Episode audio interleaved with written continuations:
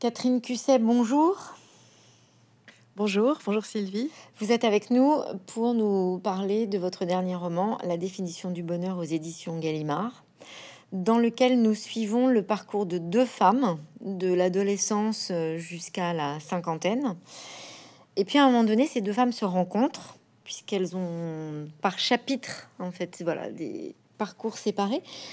Au moment où vous les faites se rencontrer, qu'est-ce que vous aviez envie qu'elles s'apportent euh, bon, d'abord, je dois vous avouer que le, moment où elles se rencontrent, dans des circonstances euh, que je ne vais pas expliquer ici, évidemment, c'est un des passages, pour moi, le plus difficile à écrire de mon roman, parce que c'est quelque chose que je n'ai pas du tout vécu. Euh, je connais personne qui a vécu ça. Et c'est très important pour moi quand j'écris que ça soit écrit comme si ça avait été vécu, si possible vécu par moi. Et là, je savais vraiment pas ce que ces deux femmes allaient se dire. Et j'ai eu beaucoup de mal à réussir à imaginer euh, qu'est-ce qu'on se disait quand on se rencontrait dans ces circonstances. Alors pourquoi euh, Bon, déjà pourquoi Enfin, pourquoi je les fais se rencontrer? Donc c'est dans la dernière partie du roman et cette dernière partie, toute la dernière partie était vraiment essentielle pour moi. Ça a été le, moment où elles se rencontrent. Tout, dans mon roman converge vers sa dernière partie.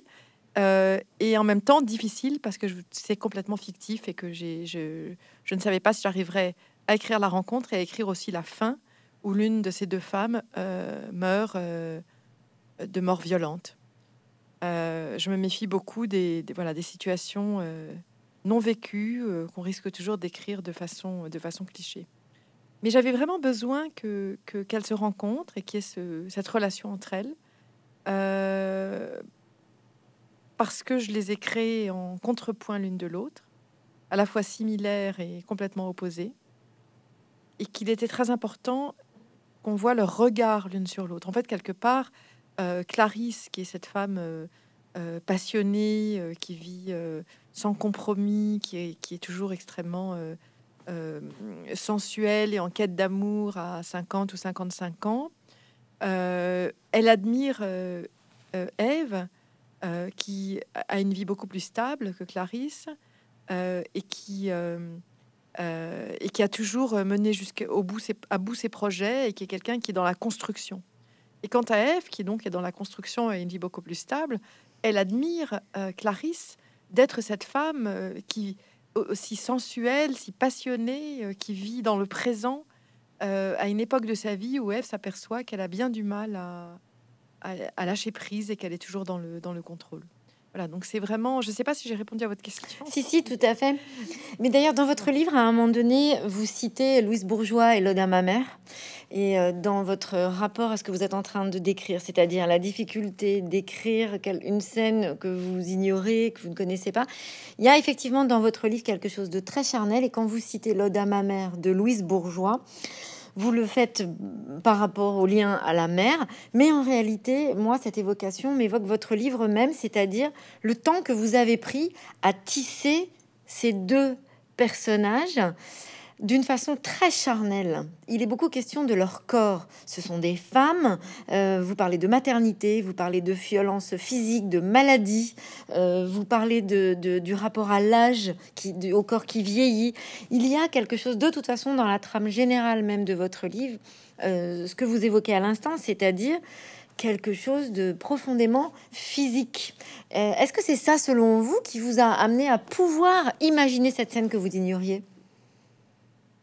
Alors déjà, je pense que tous mes romans euh, sont quelque part physiques, c'est-à-dire que je ne suis pas du tout un écrivain euh, euh, de l'introspection, de l'analyse. J'ai toujours dans tous mes livres écrit par le corps, c'est vraiment les émotions, les sentiments s'inscrivent pour moi dans une réalité très concrète et très charnelle. et d'ailleurs, de ce point de vue-là, je pense que je suis peut-être plus un, je suis presque un écrivain anglo-saxon plus que français. C'est vraiment à travers le détail de la vie, de ce qu'on fait, de, de là où est notre corps, euh, que, que, que, se joue notre vie.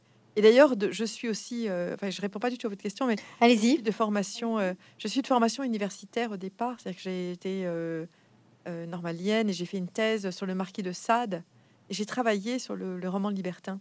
Et à un moment, on m'avait posé la question, mais quel rapport entre cette, ce travail universitaire et, vos romans Et à l'époque, je répondais, mais aucun, absolument aucun. Et vraiment, du moment où j'ai commencé à écrire des romans, j'ai laissé tomber l'écriture universitaire. Mais en réalité, le XVIIIe siècle, c'est pas n'importe quel siècle, c'est quand même le siècle du matérialisme. Et c'est aussi euh, le siècle où les, philosophes s'acharnent à démontrer que ce qui nous, détermine, c'est le corps. Et c'est le siècle de, de l'anticléricalisme, de la de l'anti-métaphysique en fait. C'est une chez beaucoup d'auteurs du XVIIIe siècle, les romanciers, les philosophes, euh, il y a une, cette, cette, volonté de démontrer que il y a, il existe un, un abîme entre euh, nos beaux sentiments, euh, nos principes et ce que nous faisons, nos actions. Et bien sûr, le, personnage privilégié du roman du XVIIIe siècle, c'est le prêtre.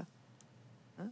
le prêtre qui va prêcher la vertu et qui se jette euh, sur les petites filles et, les petits garçons. C'est vraiment, vous voyez, ça c'est au XVIIIe siècle.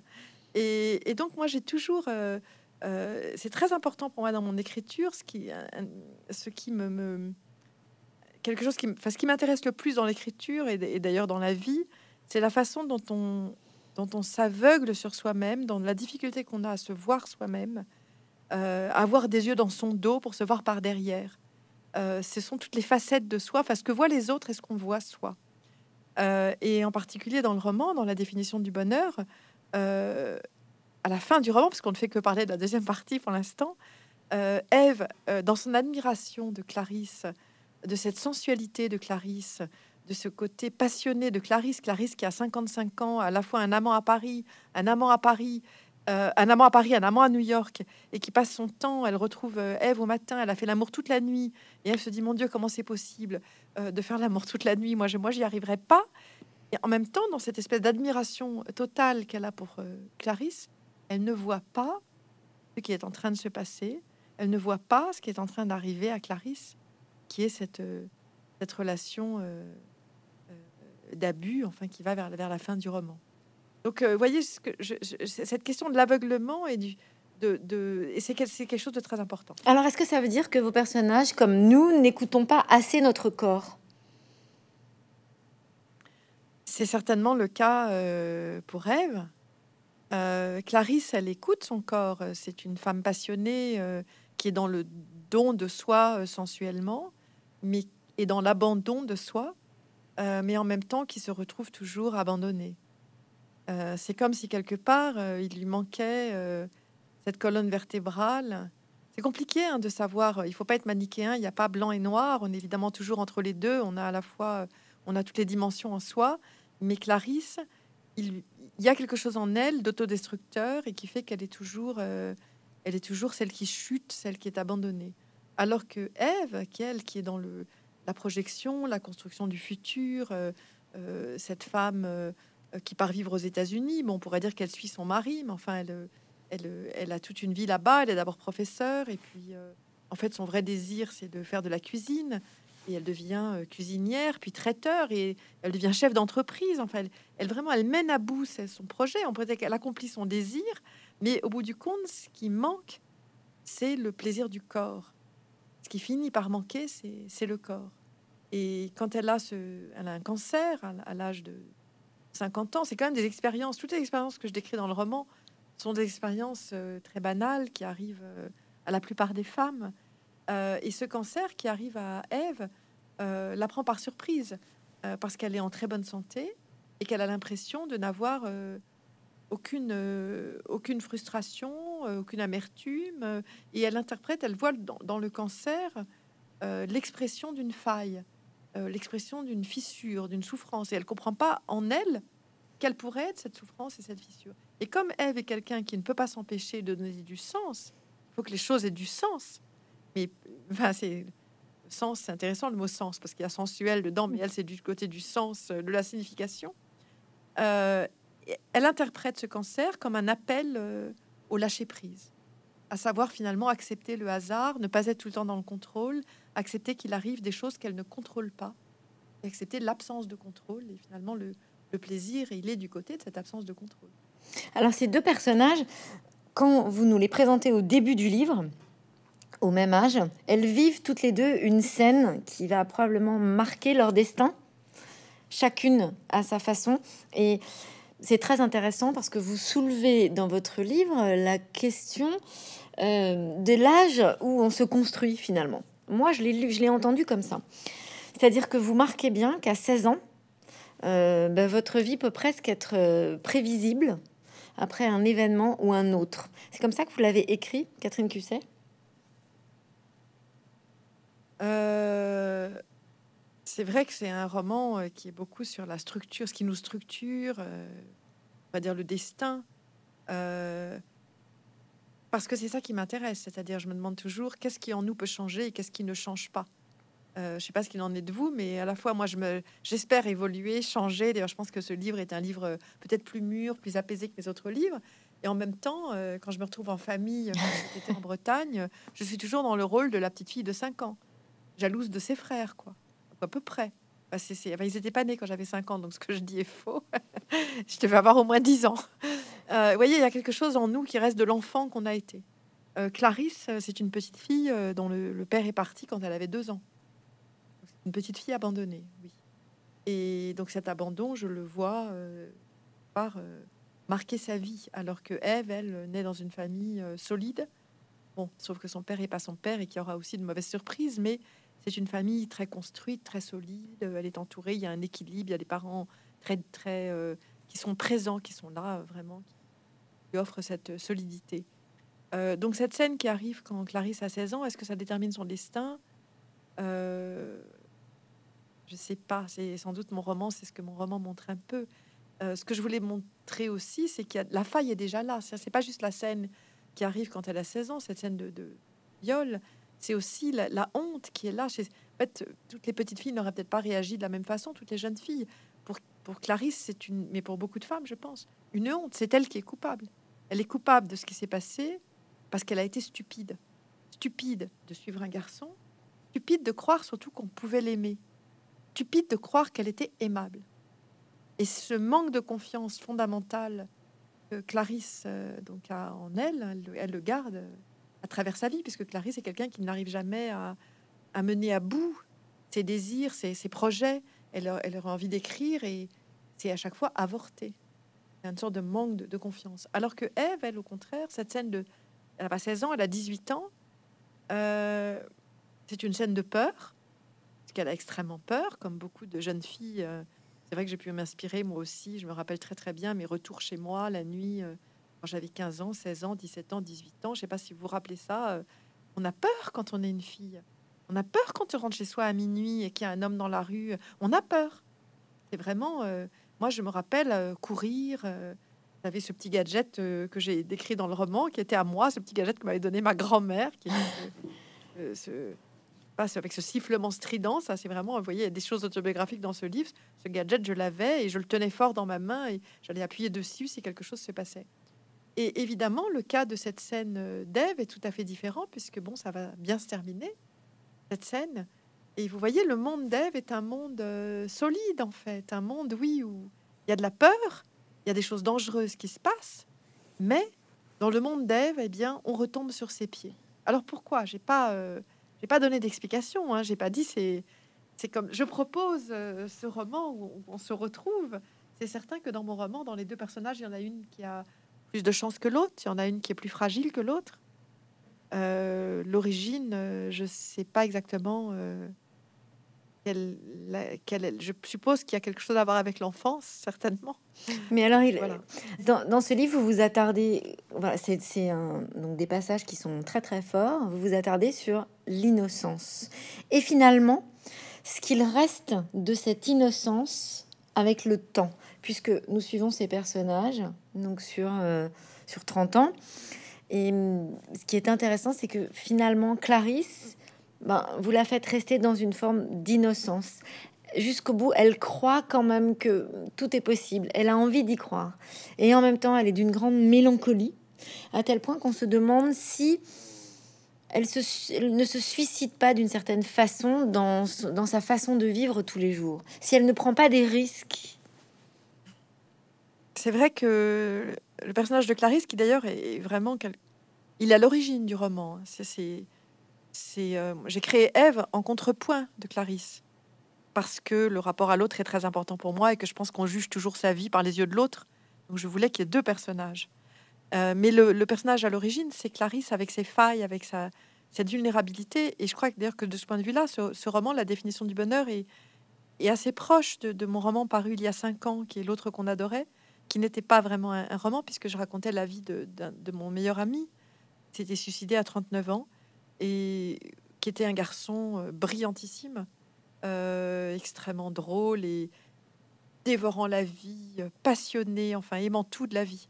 Et ce garçon se tue à 39 ans, donc quand même ça pose des questions. Qu'est-ce qui s'est passé? Et, donc dans, l'autre qu'on adorait, j'avais essayé de me mettre dans la tête de Thomas. Et bon, c'est vrai que là, il y avait aussi une maladie mentale que je n'ai pas, dont je n'ai pas, enfin que je n'ai pas donné à, à, ce personnage de Clarisse. Encore qu'à un moment, Eve se demande si, mm. Clarisse n'a pas aussi ce déséquilibre chimique euh, des humeurs euh, qui cause ce désordre des humeurs. Et, donc Clarisse est... Euh, attendez, pardon, excusez-moi, parce que je, je, vous parle, mais j'ai perdu votre question. Ma question était de vous dire, finalement, Clarisse, est-ce qu'elle ne se suicide pas d'une certaine façon dans sa façon ah. d'être tous les jours? Alors, elle, elle le dit, et vous avez raison, il y a à la fois cette, ce, cet amour de la vie, voilà. elle retrouve toujours l'amour, elle est, elle est, elle est passionnée dans ce qu'elle fait. Elle, aime la vie. Euh, elle aime vivre. Elle aime aimer. Elle aime l'amour déjà. Et puis il y a une joie chez elle. Enfin, ce que Eve aime tellement chez chez Clarisse, c'est l'intensité de sa présence. C'est ce côté radieux. Elle arrive. C'est radieux. C'est électrique. Il y a de la présence. Il y a de l'intensité. Et en même temps, absolument de la mélancolie. Elle est plusieurs fois dans le roman au bord du suicide. Il y a des tentatives de suicide que d'ailleurs je ne décris pas en fait dans le livre. Et je dis qu'elle s'est après ce viol à, à, l'adolescence, elle a fait plusieurs tentatives de suicide. Il y a cette scène euh, euh, à la fin du roman, quand, elle a une, cinquantaine d'années, où elle rentre chez elle, où elle est très très proche là aussi du suicide. Et il y a surtout cette phrase qui hante le livre, qui est cette phrase, mmh. euh, vous savez, c'est le titre que je voulais donner à mon roman. Vous allez voir, l'éditeur n'en a pas voulu, on, peut se demander pourquoi. Et c'est cette phrase que, prononce la mère de Clarisse. Vous voyez, le destin vient d'où? Parfois, le destin, c'est c'est des mots qui, sont prononcés par nos, parents, qui sont comme, euh, qui nous marquent, quoi, qui sont un peu comme un fer rouge. Et cette phrase euh, que prononce euh, la mère de Clarisse, c'est toi aussi tu vieilliras seul. Et ce toi aussi tu vieilliras seul, pour moi, il est au cœur du livre. Et, cette angoisse de la solitude, elle, habite Clarisse. et c'est vrai qu'il y a peut-être aussi ce choix finalement de ne pas vieillir seul de ne pas vieillir seule dans un EHPAD. Et elle le dit, elle dit à un moment à, à Ève, tu sais, euh, vaut mieux mourir dans la passion euh, à 50 ans, voilà, que, seule dans un EHPAD. Euh, donc il y a quand même peut-être aussi, aussi un choix. Mais attention, c'est l'interprétation de Clarisse, c'est-à-dire que de d'Ève, pardon, puisque la deuxième partie est le récit d'Ève qui raconte leur relation et qui raconte la mort de Clarisse. on ne sait que ce que pense Ève et plus avec Clarisse, on n'est plus dans sa tête. Mais on, ne sait pas. En tout cas, il y a un lien pour vous entre ces personnages de Clarisse et de Thomas. Euh, vous y... Oui? Ah oui. Ben, d'abord, je, je, euh, je, suis de, attirée euh, dans beaucoup de mes livres, mais surtout dans ces deux-là, par les, les, personnages fragiles. Ce sont des personnages fragiles et intenses, quoi. Et qui, se, qui ont du mal à se mouler dans le, le les cadres de, de s'adapter à la société, aux demandes de la société. Euh, Clarisse a, d'ailleurs, tous les deux partent.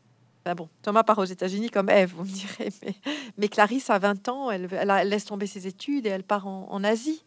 Elle est libre, ils sont libres en fait. C'est une liberté, mais cette liberté rend aussi difficile l'adaptation euh, euh, à la société. La société. Exige quand même beaucoup de nous. C'est pas évident d'être cadré, carré de faire tout bien. Euh, je trouve que c'est extrêmement difficile et,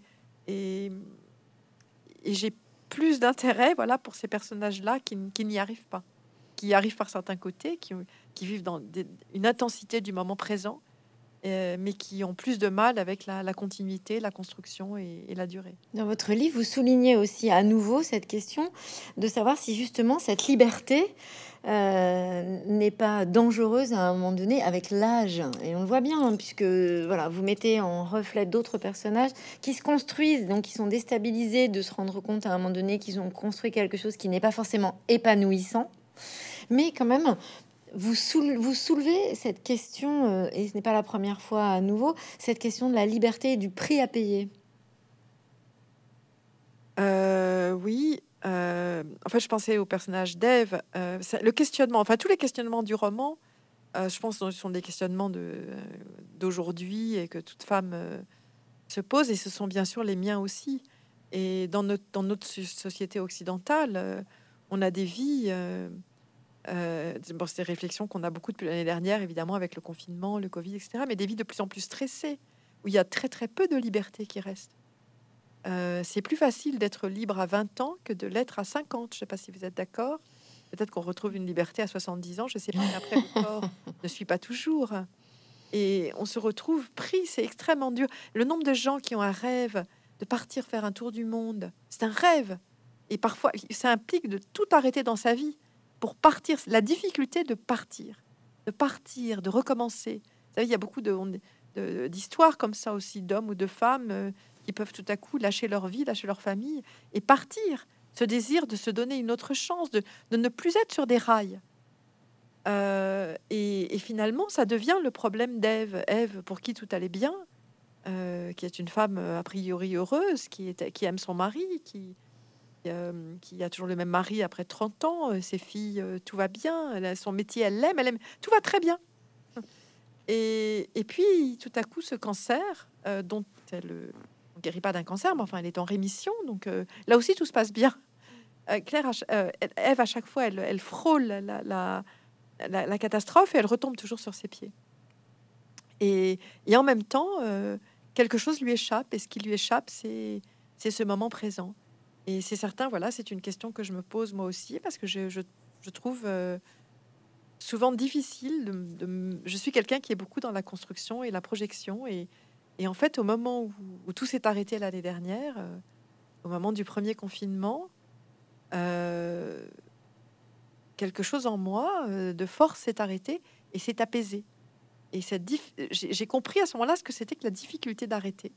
Et c'est pour ça que c'est à ce moment-là que j'écris aussi la dernière partie de mon roman ce questionnement, j'ai pu le voir un peu de l'extérieur grâce à, cet arrêt forcé.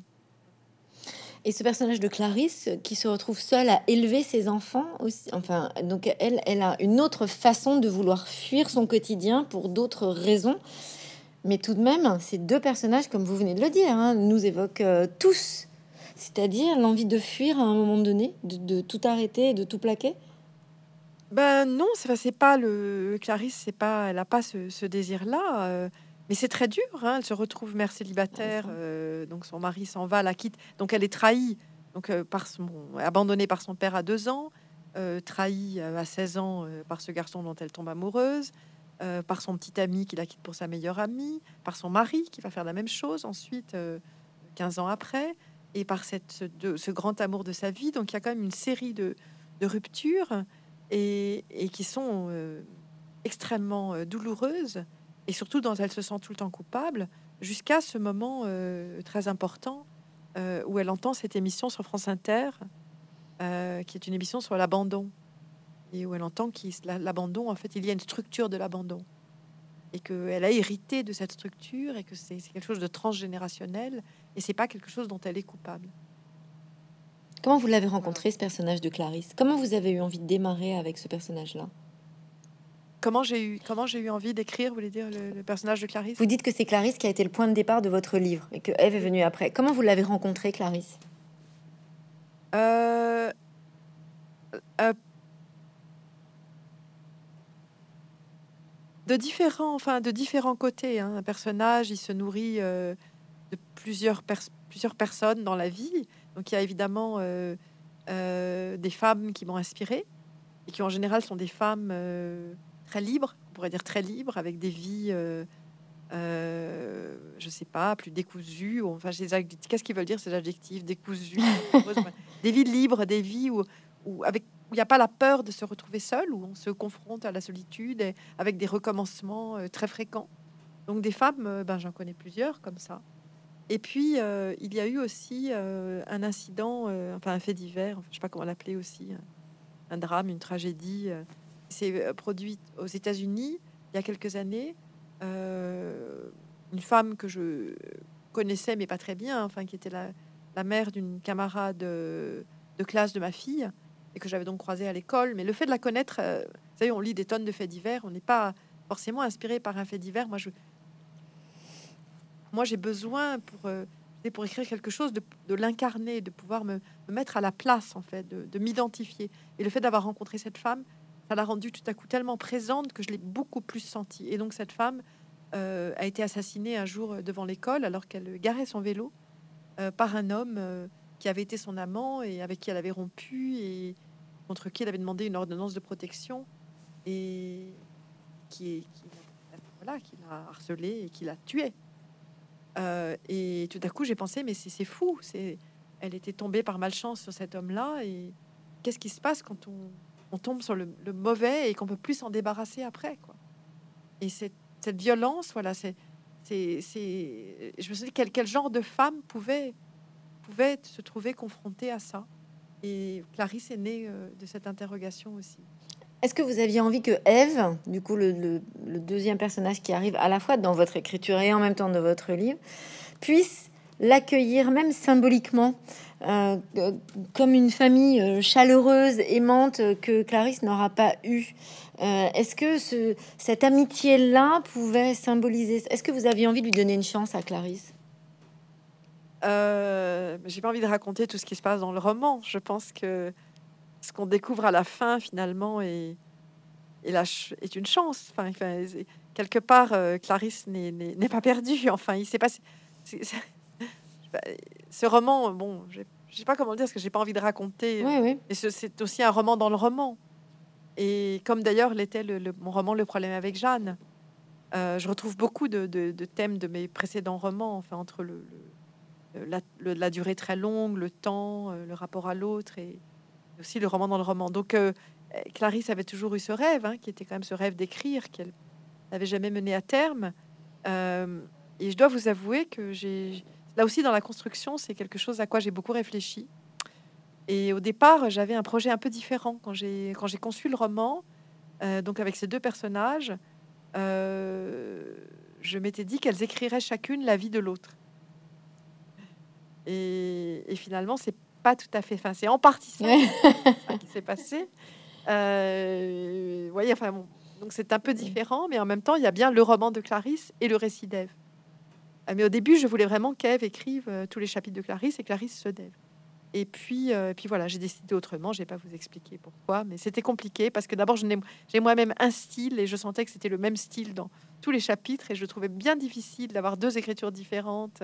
J'avais pas envie, en fait. Chaque histoire avait son rythme et je voulais les laisser comme ça. Je voulais pas. Euh, enfin bref, donc voilà. Donc, euh, je, donc, je, donc Clarisse a bien une chance parce qu'elle finalement, à la fin, elle construit quelque chose. Elle construit, elle abandonne pas. elle va jusqu'au bout. Euh, et, évidemment, l'amour que Ève a pour elle dans le bref temps où elle se rencontre, cet amour et cette admiration d'Ève est aussi un miroir très positif de Clarisse. C'était important d'avoir cet autre regard parce que le regard que Clarisse porte sur elle-même n'est pas toujours un regard positif. Est-ce que à la fin on a le regard d'Ève Alors est-ce que dans votre définition du bonheur, il y a euh, un peu du goût de la deuxième chance? Euh, Bon déjà, on s'en doute, il n'y a pas une définition du bonheur. D'abord, mes titres sont souvent des antiphrases. Euh, j'écris euh, La haine de la famille, c'est plutôt un livre d'amour. Euh, Confession d'une radine, c'est l'histoire d'une fille archi généreuse. Ça, c'était une blague. je vais rester toute seule. Mm. Voilà. Et c'est vrai que une éducation catholique, c'est pas vraiment un livre très catholique, très cachère. et, et, là, la définition du bonheur, c'est attention, je définis pas le bonheur, c'est pas un livre sur le bonheur, Euh, c'est un livre qui a certainement autant de souffrance que de bonheur, mais peut-être aussi autant de bonheur que de souffrance. L'important pour moi, c'était que ça soit un livre extrêmement vivant, euh, où y ait, euh, où on, se reconnaisse, où il y ait vraiment, où la vie soit là. Et le bonheur pour Clarisse, il y a du bonheur. Et en même temps, le mot, le moment où apparaît les mots, la définition du bonheur, c'est le moment où elle est sur cette mobilette à 16 ans, où elle accompagne son petit ami dans cette boîte de nuit euh, ailleurs, dans le sud de la France, et où elle est derrière lui sur une mobilette, comme euh, ont vécu euh, la plupart des adolescentes, en enlaçant sa taille, avec cette brise tiède, et où elle pense que vraiment, voilà, c'est ça la définition du bonheur, c'est être derrière un garçon sur une mobilette, un garçon qu'on a embrassé la veille pour la première fois, et, et aller danser avec lui, et dans la nuit. Et puis, ça sera juste avant que se passe cette chose horrible. Donc évidemment, la définition du bonheur, on voit que euh, je le prends pas au premier, au premier degré. Mais il y a des moments de bonheur très intenses. Euh, et, pour Ève, euh, et pour Ève, le bonheur est plus dans la durée, dans cette construction, dans cette, dans sa construction de son rapport avec son mari, avec ses enfants, et, aussi avec Clarisse. Enfin, il y a il y a aussi la construction d'un rapport là. Et, voilà, donc c'est plus un roman sur des moments de bonheur, sur, le, sur la définition du bonheur. Oui, c'est des instantanés. Vous faites vraiment des. Nous partageons avec vos personnages des instantanés et des, comme vous le disiez tout à l'heure, des émotions fortes. Euh, mais du coup, je voilà, je reviens à cette question. Est-ce que pour vous, il y a quand même aussi cette petite sensation de la deuxième chance? Est-ce que le bonheur, c'est parfois euh, cet infini questionnement qui fait qu'on peut arriver à quelque chose de tout d'un peu, tout d'un coup, un peu inattendu, parce que c'est un peu ça qui se passe pour Clarisse. Elle arrive sur quelque chose qui est parfaitement inattendu. Oui, oui. Euh, et c'est le, le, enfin, le rôle, finalement, le rôle que je donne à l'écriture, quoi, qui, qui est sans doute euh, la chose qui me passionne le plus dans la vie. Et finalement, c'est à Clarisse que je l'ai donné, quoi. C'est-à-dire au personnage euh, le plus fragile et plus celui qui, n'arrivait pas au bout, celui qui abandonnait, qui laissait tomber. Et, c'est peut-être aussi euh, par rapport au personnage de, Thomas dans l'autre qu'on adorait, qui avait aussi le désir d'écrire et, qui ne l'a pas fait, n'y arrivait pas. Qui, et, là, finalement, euh, il y a une forme de rédemption à travers, euh, à travers l'écriture. Quand vous avez commencé à écrire, Catherine Cusset, vous, en fait, les premières fois où vous avez écrit, ça vous a semblé parfaitement euh, naturel ou, ça a été même physiquement en fait euh, une étape, une épreuve, comme vous le racontez, parce que finalement vous parlez de Thomas et de Clarisse, il y a quelque chose de physiquement très fort dans leur façon d'écrire aussi. Est-ce que vous, parlez, vous voulez dire l'écriture pour moi en général? Oui, pour vous. Non, non, pour vous. Les premières fois où vous avez écrit. Oui. La première euh, fois où vous avez écrit. C'est dur d'écrire. C'est extrêmement dur. Et c'est un processus très lent et très patient. Or, celle qui est lente et patiente, c'est Eve. C'est pas Clarisse. c'est très lent et très patient parce que, enfin, en tout cas pour moi, hein, euh, euh, c'est. On me demande voilà comment vient un roman, mais un roman, je peux vous garantir qu'il il débarque pas comme ça, comme un œuf. c'est une, une toute petite trame de départ. Souvent, souvent d'ailleurs, je pars sur plusieurs projets. Je sais pas encore ce qui deviendra un roman. Il faut que le désir reste là. C'est-à-dire qu'on écrit, mais on n'écrit pas en un jour. Si on écrit 350 pages, ça, prend un certain temps. Et dans le temps, soi-même, on change. Et parfois, on perd le désir. C'est pour ça qu'on abandonne, on laisse tomber, parce que tout à coup, le projet n'existe plus, il est plus vivant, les personnages, on n'y croit plus, on, ça ne nous intéresse plus. Euh, d'ailleurs, à mon avis, le, confinement a été une chance pour beaucoup d'écrivains parce que tout à coup, pour écrire, il faut être isolé, il faut avoir un rythme de vie très tranquille, très calme. Et, dans la vie ne, le donne pas ce rythme, ce rythme très tranquille. Donc, tout à coup, être coincé et bloqué pendant plusieurs mois, ça, permet l'écriture. Euh, et, et euh, je sais plus quelle était votre question. Les premières fois où vous avez écrit? Et ben les premières fois où j'ai écrit, oh là là, ça remonte à il y a trop longtemps. Hein. Moi, j'ai écrit euh, à très jeune. J'ai commencé à écrire. Euh, j'ai écrit des romans, euh, je sais plus, à 12 ans, à 13 ans, à 14 ans, probablement abominablement clichés. Parce que je crois aussi que pour écrire, il faut quand même une part d'expérience que j'avais quand même pas à l'époque. Donc c'était très inspiré de mes lectures. Mais je les menais à terme. Vous voyez, c'est là où je suis plus du côté d'Ève que de Clarisse. J'allais au bout. Je n'abandonnais pas. J'allais au bout. Et c'est important euh, d'aller au bout. C'est la, difficulté avec l'écriture, c'est ça. C'est comment faire pour aller au bout. Mais une fois qu'on est allé au bout, ben mon Dieu, c'est pas terminé. Hein. Euh, un livre, moi, je le reprends pendant euh, un an, deux ans. Je le, tourne dans tous les sens, je le coupe, je le rallonge. C'est vraiment pour qu'il trouve sa forme.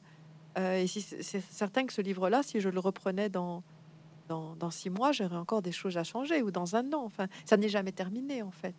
Ça n'est jamais terminé. Enfin, c'est bien rare que ça soit terminé parce que c'est très très. C'est quand même une forme de de contrôle l'écriture, de contrôle sur la langue. Et, c'est dur de contrôler 350 euh, pages. Euh, sur des formes brèves, c'est quand même plus facile. On peut arriver sans doute à quelque chose de, de parfait sur une forme brève. Euh, parce qu'on est là, on voit tout, tout ce qu'on fait, tous les mots, les connexions, les sons, les répétitions. mais sur une longue, sur quelque chose de long, c'est très difficile. Donc, donc il reste des erreurs. Et pourtant, et pourtant, c'est à Clarisse que vous donnez la possibilité d'écrire, alors que Clarisse est tout sauf dans le contrôle. Clarisse est spontanée. Clarisse ne va pas au bout de ce qu'elle entreprend, mais c'est à elle que vous que vous transmettez votre votre faculté à l'écriture. Oui. Euh, Pourquoi? Oui, et je crois parce qu'on parce qu'on enfin ce qu'on disait avant, j'avais envie de, de de, sauver, enfin de donner ça à Clarisse. De, je voulais que ce roman, quelque part, qui a quand même une fin euh, tragique et triste, qui se termine pas sur ce tragique et cette tristesse. Je voulais qu'il se termine sur quelque chose que laisse Clarisse. Euh, et ce qu'elle laisse, c'est quand même euh, ce qu'on lit. Mais enfin là, j'espère que les gens l'ont déjà lu parce que c'est quand même en train. Mais mm, en lui donnant cette chance d'écriture, qu'est-ce que vous espériez? Oui. Qu'est-ce que ça aurait pu sauver chez elle? Euh, ah, vous me posez une question, je vois que vous poussez, vous soit, vous êtes, soit vous ne savez pas, soit vous avez une idée. Et moi, j'ai sans doute pas suffisamment réfléchi à l'écriture dans ma vie. Non, non, j'ai euh, aucune idée. Ouais, ça m'intéresse beaucoup. Moi, j'ai toujours du mal à comprendre dans la vie. J'ai du mal à comprendre comment on peut vivre sans créer, en fait. J'ai beaucoup du mal, de mal à comprendre ça. Euh, c'est-à-dire quand même sans laisser une trace, sans construire quelque chose. Euh, et que ce soit l'écriture, la musique, l'art, enfin une forme, une, création artistique euh, qui soit euh, création libre, qui vienne euh, d'un désir en soi, enfin qui n'est pas une imposition de l'extérieur. Et, ça me paraît être la chose, la seule chose qui compte, la seule chose importante, la seule chose qui faille qu'on puisse avoir envie de vivre. Je trouve ça bien difficile sinon. J'ai l'impression de dire des banalités absolues, mais, mais la vie, je sais pas, c'est tellement arbitraire et, tellement euh, banal et répétitif. Bon, il y a l'amour aussi quand même. c'est vrai qu'il y a aussi l'amour. L'amour, alors il y a ça, c'est une création aussi, l'amour finalement. Clarisse, elle a l'amour et puis ben, je lui donne aussi l'écriture. Euh, je sais pas comment vous répondre. J'ai eu envie de lui donner. c'est peut-être ma, c'est peut-être ma réponse à Thomas, vous voyez, parce que vraiment il y a un lien entre le Thomas de l'autre qu'on adorait et Clarisse, et, tous les deux ont une fin tragique et et, j'ai eu envie que Clarisse ait construit ça, quoi. Elle a ses enfants aussi quand même, c'est pas rien les enfants, c'est pas rien du tout. Mais là aussi il y a de la souffrance et beaucoup beaucoup d'inquiétude parce qu'il y a un enfant très fragile euh, y en et les deux autres partent au bout du monde. C'est tout est difficile dans la vie de Clarisse. Euh, et et l'écriture, euh, voilà, j'ai je sais pas si j'ai assez réfléchi à ça. Je lui ai donné ça, voilà. Vous parlez de, donc du fait qu'elle soit mère, Clarisse. Elle est mère, elle est seule. Donc on, a déjà évoqué ce point.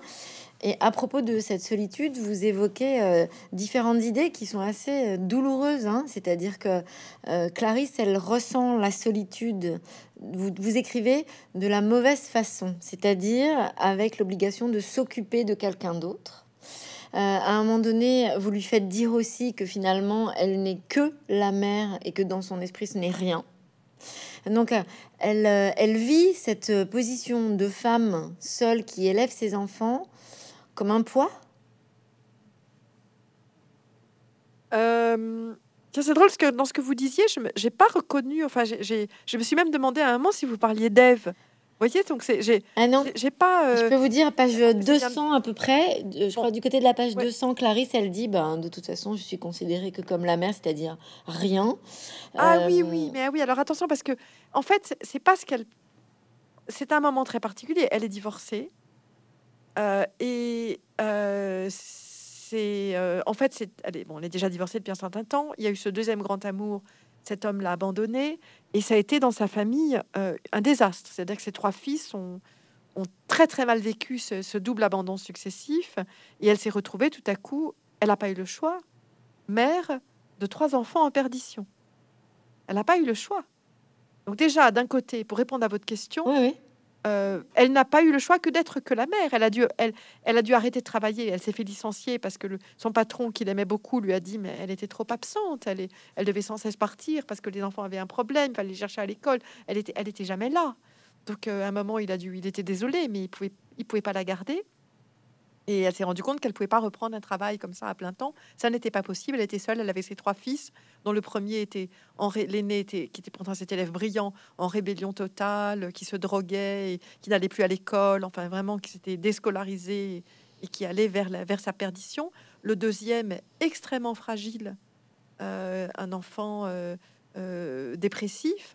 Et le troisième, qui était ce petit bonhomme sans problème, qui lui, tout à coup aussi, enfin le, le- le deuxi- le deuxième, pardon, il a, un handicap d'apprentissage, il est extrêmement fragile. Et le troisième, qui allait très très bien, voilà qu'il a lui aussi une dépression. Un tout petit bonhomme de 5 ans, qui ne joue plus, qui est triste tout le temps. Et, donc voilà, à ce moment-là, elle n'a pas le choix.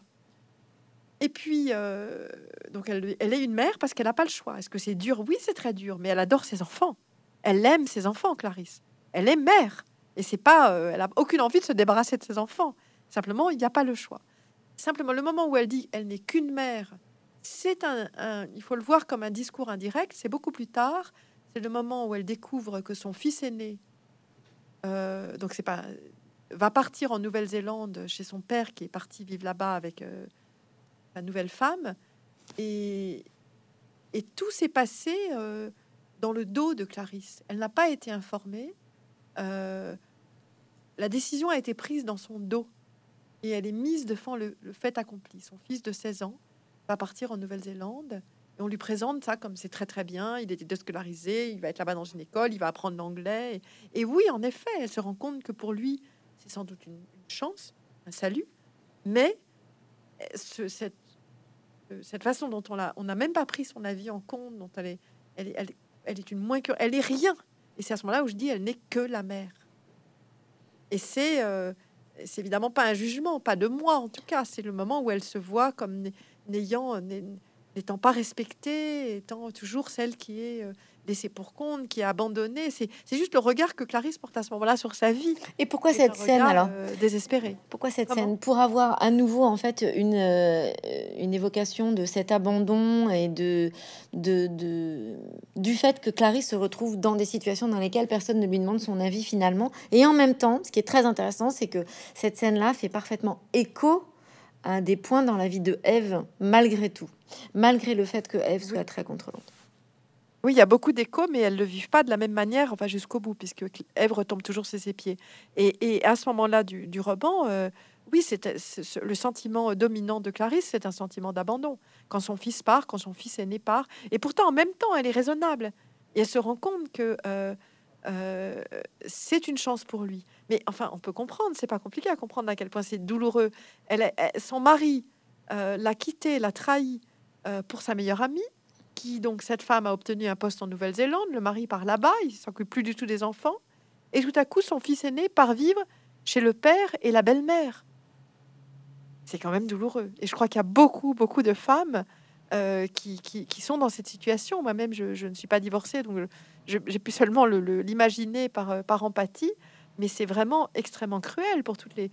enfin, le, le problème des, des beaux-parents, de ce sentiment de trahison, du père qui trahit et des enfants qui aiment quand même la belle-mère avec qui la mère a été trahie, ce, ce sont, ce sont des choses très, très, très douloureuses. Et assez banal, dans le sens, euh, et assez commune, dans le sens... euh, Et très, très communes. Je crois que toutes les expériences de mes personnages sont vraiment, euh, vraiment, vraiment très, très communes. Pour Ève aussi, quand euh, a une liaison, donc à 40 ans, et que sa fille euh, tombe malade, sa petite fille de 7 ans, elle se retrouve aussi un peu dans une sorte de dilemme, un peu à la à la Madame à la Madame Ernoux. On est un peu dans l'éducation sentimentale de, de Flaubert, quoi. Et c'est c'est des situations qui n'ont pas changé depuis des siècles. Hein. C'est ça. L'amour, le désir, l'enfant, enfin en toute femme, hein, on a on a quand même un être de désir et, ce sentiment maternel dont je sais qu'il est beaucoup questionné en ce moment, y compris à la rentrée, qu'il y a plusieurs livres qui, questionnent euh, cet instinct maternel. Est-ce vraiment un instinct? Écoutez, moi, je ne sais pas quoi vous dire. Je peux juste vous donner ma... En tout cas, dans mon roman, les, deux femmes sont des mères et, des mères à leur façon. Mais en tout cas, moi, je peux simplement vous dire, elles ont certainement hérité ça de moi. Je, je, suis certainement pas une bonne mère. Un jour, j'écrirai un livre là-dessus. Je trouve qu'être mère et, la chose la plus difficile au monde. J'admire les mères qui. Enfin, je sais pas s'il y, a, certainement des mères qui y arrivent. C'est extrêmement difficile, mais j'ai ce cordon ombilical que je n'ai pas encore réussi. je, n'ai pas encore réussi à le couper. Il est toujours là. Alors, euh, je ne sais pas s'il s'agit d'un instinct maternel. Je sais simplement que s'il arrive quelque chose à mon enfant, euh, je, suis atteinte à l'intérieur, c'est tout ce que je sais, et pas avec l'enfant d'un autre. Donc il y a quand même quelque chose qui doit relever du, de l'instinct maternel, quoi, du lien maternel. C'est ça, c'est ça qui unit facilement ces femmes qui sont si différentes. C'est euh, ce point commun, cette entente tacite euh, sur le, le, sur, ces situations qui sont très communes, qui, qui touchent les femmes. C'est ça le point qui fait qu'elles se retrouvent si facilement parce qu'elles se rencontrent, elles s'adorent en une seconde. Bah déjà qu'elles n'ont pas le même caractère. La complémentarité permet quand même souvent les, les, les liens, les relations. Elles sont quand même complémentaires. Après, là où elles se ressemblent, c'est qu'elles vivent, elles ont des vies finalement euh, assez similaires. J'ai pas choisi euh, un personnage euh, en Inde ou dans un pays d'Afrique ou d'Amérique du Sud. C'est quand même deux Françaises l'une part vivre à New York et l'autre vit à Paris. Elle est passionnée de l'Asie, donc il y en a une plus tournée vers l'ouest et l'autre plus tournée vers l'est. Il y en a une catholique qui a grandi dans une famille bourgeoise, l'autre est juive et, elle a grandi dans une famille plus, compliquée, avec une mère sans le sou, des parents divorcés. Mais enfin, fondamentalement, elles, elles sont quand même assez semblables d'origine. sont deux parisiennes. Il n'y a pas de vraie grande différence elles elles, viennent culturellement du même monde, vraiment du, même monde, et, elles ont des expériences similaires qui sont celles, euh, je pense, de toute femme dans notre monde occidental, hein, le, désir et les peurs de l'adolescence, euh, le mariage, euh, les enfants, le travail, la maladie, le divorce, le l'adultère, la séparation, enfin, etc. C'est le vieillissement. C'est quand même un question. Oui, c'est un questionnement très banal. J'ai pas cherché l'originalité. J'ai vraiment cherché à dire la vie il euh, n'y a, rien d'original, sinon quand même que les histoires que je raconte, euh, à partir de, personnages qui pour moi étaient personnages euh, très universels, à la fois moi et très universels, je voulais quand même que les histoires intéressent mes lecteurs. Et donc, quand j'entends, quand j'ai entendu, quand on m'a raconté ici et là des histoires un peu extraordinaires, j'ai essayé de les récupérer ces histoires et en particulier euh, l'histoire euh, de la naissance dans le taxi. Oui, oui. Euh, je sais pas si vous pensez à une autre peut-être. Non, d'une façon générale, dans tout votre livre, vous dites c'est des histoires très banales. C'est pas vrai. En fait, on retrouve, j'ai envie, des éléments qui, qui, concernent la vie de tout le monde ou qui peuvent. C'est ça. Mais l'histoire de ces deux personnages est tout sauf banal. C'est pas, je, je, suis pas tout à fait d'accord avec vous. C'est quand même des histoires. C'est banal, mais très intensément vécu. Donc vous y ah êtes. D'abord, sauf la naissance dans le taxi. Hein. Ah On m'a raconté cette ah. histoire, je l'ai tellement adorée que j'ai, il fallait que je l'écrive. J'ai juste adoré, adoré cette histoire. Mais je voulais l'écrire, je ne sais pas si j'ai réussi ça ou pas, de façon à ce que le lecteur ait peur. Parce que Eve, euh, donc elle est dans le contrôle, elle veut même contrôler la naissance de son enfant. Elle a trouvé que l'hôpital la dépossédait de la naissance de son premier enfant, où elle a, elle a passé 35 heures à attendre la naissance à l'hôpital. Euh, euh, c'était donc elle, a été, euh, elle était branchée à plein de trucs complètement médicalisés. Et donc ce deuxième enfant, elle veut y aller à la dernière minute, au moment de la pousser. Et puis euh, ben, le deuxième, il attend pas quoi. Et, la naissance d'un enfant, c'est quand même quelque chose qui peut être très dramatique. Et, je voulais qu'on ait peur. Je voulais qu'on ait peur qu'elle n'arrive pas à l'hôpital et que ça se passe mal jusqu'au moment, au dernier moment, parce que quand il naît cet enfant, le père pense que l'enfant est mort-né. Il est tout gris, il crie pas. Voilà, donc je, c'est vrai que je, dans mon écriture, je, j'essaye, je, travaille beaucoup à, créer du suspense à partir de situations, même quand les situations sont, très banales, comme aussi l'histoire de l'adultère d'Ève, qui est franchement une histoire euh, archi banale. hein, on dire. Euh, mais Oui et euh, non. on essaye à chaque fois de, de- de créer du drame un peu, voilà. Parce que, euh, Catherine Cusset, pour préparer vos romans, vous tombez amoureuse d'histoires, euh, de choses que vous lisez, qu'on vous raconte. Vous tombez amoureuse de. Vous avez une, une collection d'histoires qui, qui sont suffisamment fortes pour vous pour qu'elles soient après dans vos livres. Non, parce qu'en fait, j'ai pas une mémoire comme ça. Je tombe, j'aime bien les mots de tombe amoureuse parce que je tombe amoureuse, mais je tombe amoureuse de personnages. C'est vraiment ça l'origine pour moi. C'est le, je tombe amoureuse. Là, je suis amoureuse de Clarisse, quoi. Je suis tombée amoureuse de Clarisse. Elle est à l'origine du livre. Euh, je suis tombée amoureuse de David Hockney avant ça, comme personnage, pas comme peintre. hein. Je suis tombée amoureuse du personnage en, lisant des choses de lui, enfin dans des interviews. j'ai- j'ai- adoré. J'ai adoré comment il parlait. J'ai adoré son, son humour. Donc chez David Hockney, c'était l'humour, la dérision. Et là, chez, Clarisse, c'est oui, ce côté euh, complètement libre, euh, des choses qu'elle dit quand elle, quand, quand, quand, son ami euh, avant lui dit mais t'es complètement, t'es complètement dingue de partir. Enfin, elle, s'est quand même fait piquer par un scorpion euh, euh, en, en, en Indonésie et, et ou en, Thaïlande et son, son ami lui dit mais tu repars, mais tu, es folle, tu es folle, tu as frôlé la mort. Elle lui dit non non mais pour moi les fous c'est ceux qui passent leur jeunesse euh, sur les bancs de la fac. C'est ça, les fous. Donc elle change un peu. Et de même plus loin dans le roman, elle a une autre réplique un peu pareille quand elle se promène avec Ève euh, et qui elle ramasse des galets. Elles font une grande promenade en Bretagne. Elle ramasse des galets dont elle remplit un sac. Et, à un moment, euh, Clari- euh, Ève lui dit mais, ton sac est archi lourd. Tu, vas pas te promener avec ce sac. C'est complètement fou. euh, tu es folle, Clarisse. Et Clarisse lui dit mais non, mais non, les, fous. C'est ceux qui peuvent ne pas ramasser ces galets avec les, lignes blanches. Donc c'est ce, goût chez Clarisse de, la beauté, voyez, du moment présent, de, quelque chose de beau qui attire son regard et qui la sort euh, de ce qu'on fait, quoi, de ce qu'on fait habituellement, voilà. Qui et- et je suis tombée amoureuse de ça, voilà.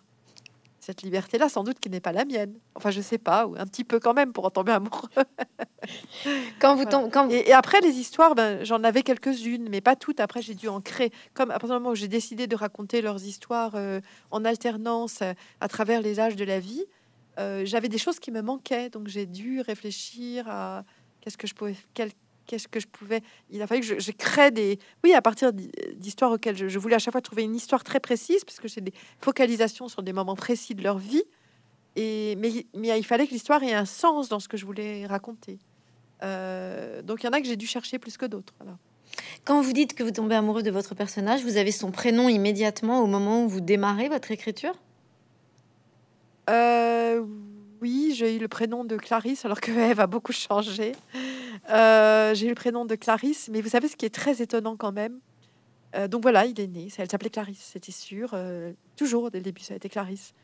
Et j'ai relu au, cou- au cours de l'année dernière pour un book club que je faisais à, à NYU, alors que j'avais déjà terminé la, première version de mon livre. hein, il était écrit un roman que je n'avais pas lu depuis longtemps, qui était un roman de Marine Diaye que j'aime beaucoup.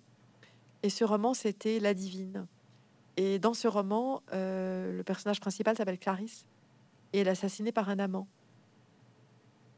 Et ça m'a fait très bizarre. Et je pense qu'on a une sorte d'inconscient littéraire. Je pense que c'est pas complètement hasard. Je pense que la trace y restait. Euh, et que, euh, bon, j'espère qu'on va pas m'accuser de plagiat. Mais, mais en tout cas, vous voyez, je- je- j'étais très surprise et puis en même temps, quelque part, pas complètement surprise. Je m'en dit, tiens, euh, je pense que mon prénom de Clarisse vient de là.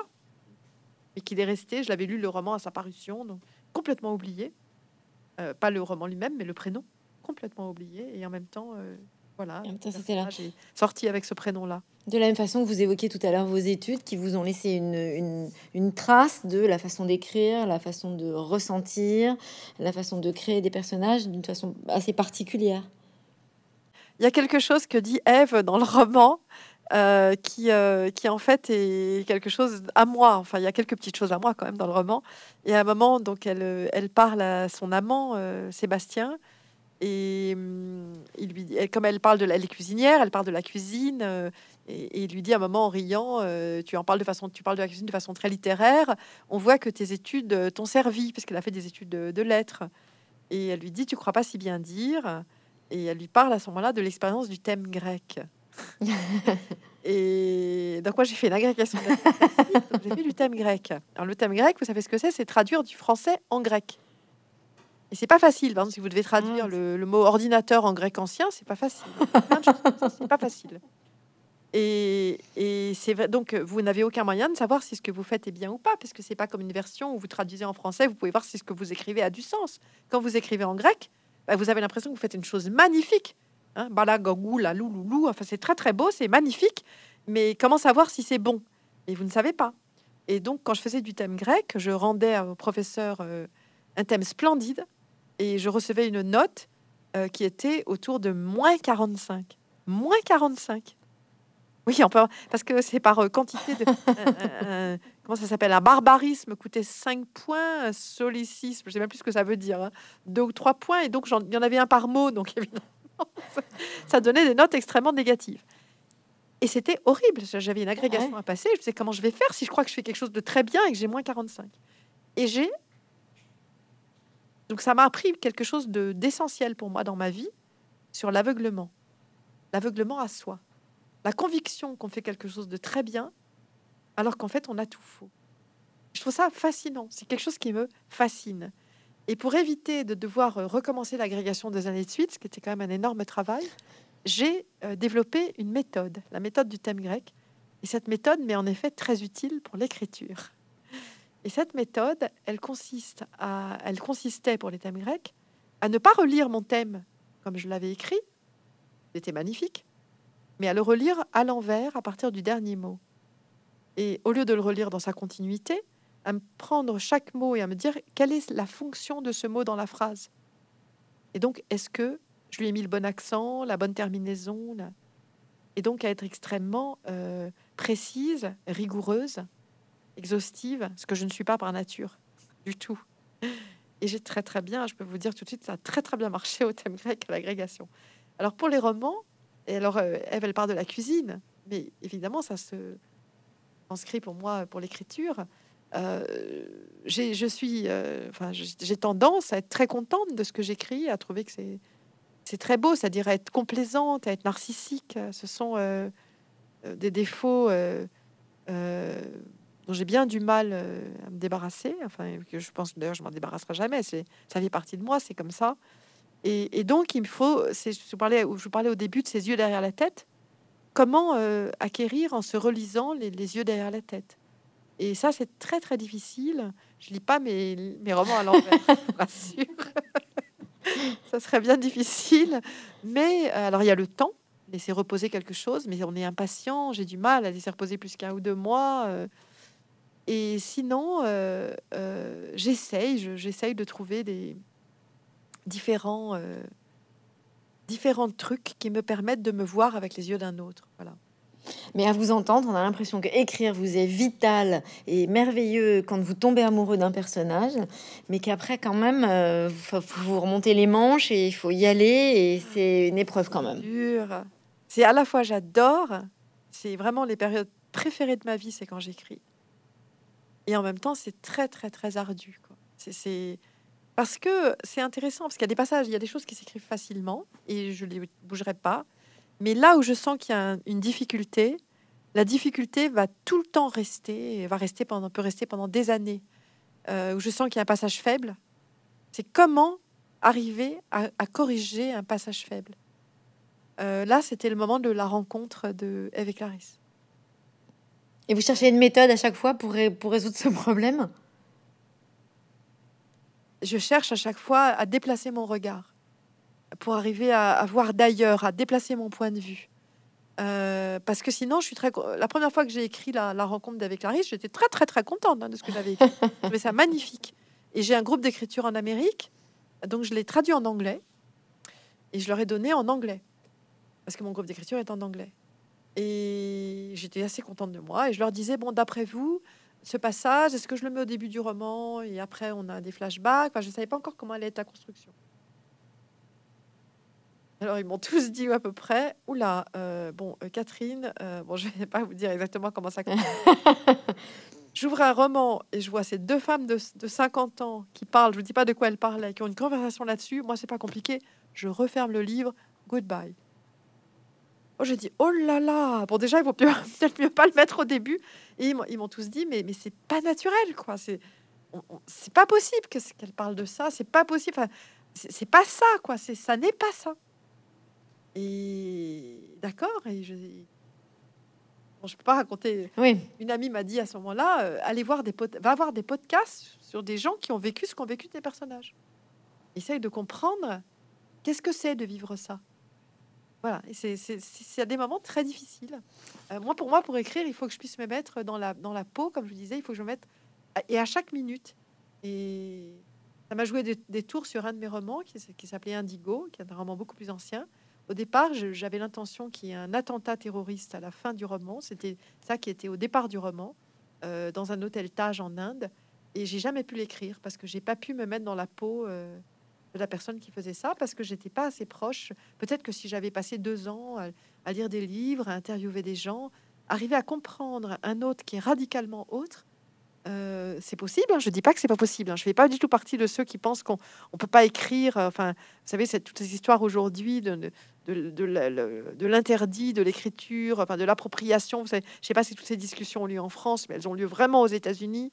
Je suis pas d'accord. Je pense que les grands écrivains arrive à se mettre à la place de, n'importe quel autre. Mais euh, ça implique à la fois ben, d'être un grand écrivain, d'avoir une très grande imagination, mais je pense aussi un très grand travail. Euh, donc voilà, donc mes personnages sont pas si autres que ça, vous voyez. un tout petit peu autres, mais pas trop. Quand même, quand même. Le, tout petit peu que je peux faire, quoi. Vos personnages sont passionnants, euh, comme euh, l'est cette histoire, avec beaucoup de tiroirs. On l'aura bien compris en vous écoutant aujourd'hui. Merci beaucoup, Catherine Cusset. Donc je, je rappelle que votre livre s'appelle La définition du bonheur, qu'il est sorti chez Gallimard et que nous espérons vivement la prochaine fois vous rencontrer en vous accueillant à Bordeaux. Eh ben, merci pour vos questions qui m'ont fait réfléchir. par ailleurs, hein. vous voyez, j'avais pas réponse à tout et je, vais continuer à réfléchir, à me demander pourquoi est-ce qu'il fallait que Clarisse soit l'écrivain. Je n'ai pas complètement répondu à cette question, mais il y a quelque chose du paiement, de la, de quelque chose que je, de la dette. En fait, c'est ma dette, je pense. Je, devais quelque chose à quelqu'un. Bon, merci en tout cas d'avoir répondu à mes questions. Au revoir, Catherine Cusset. Au revoir.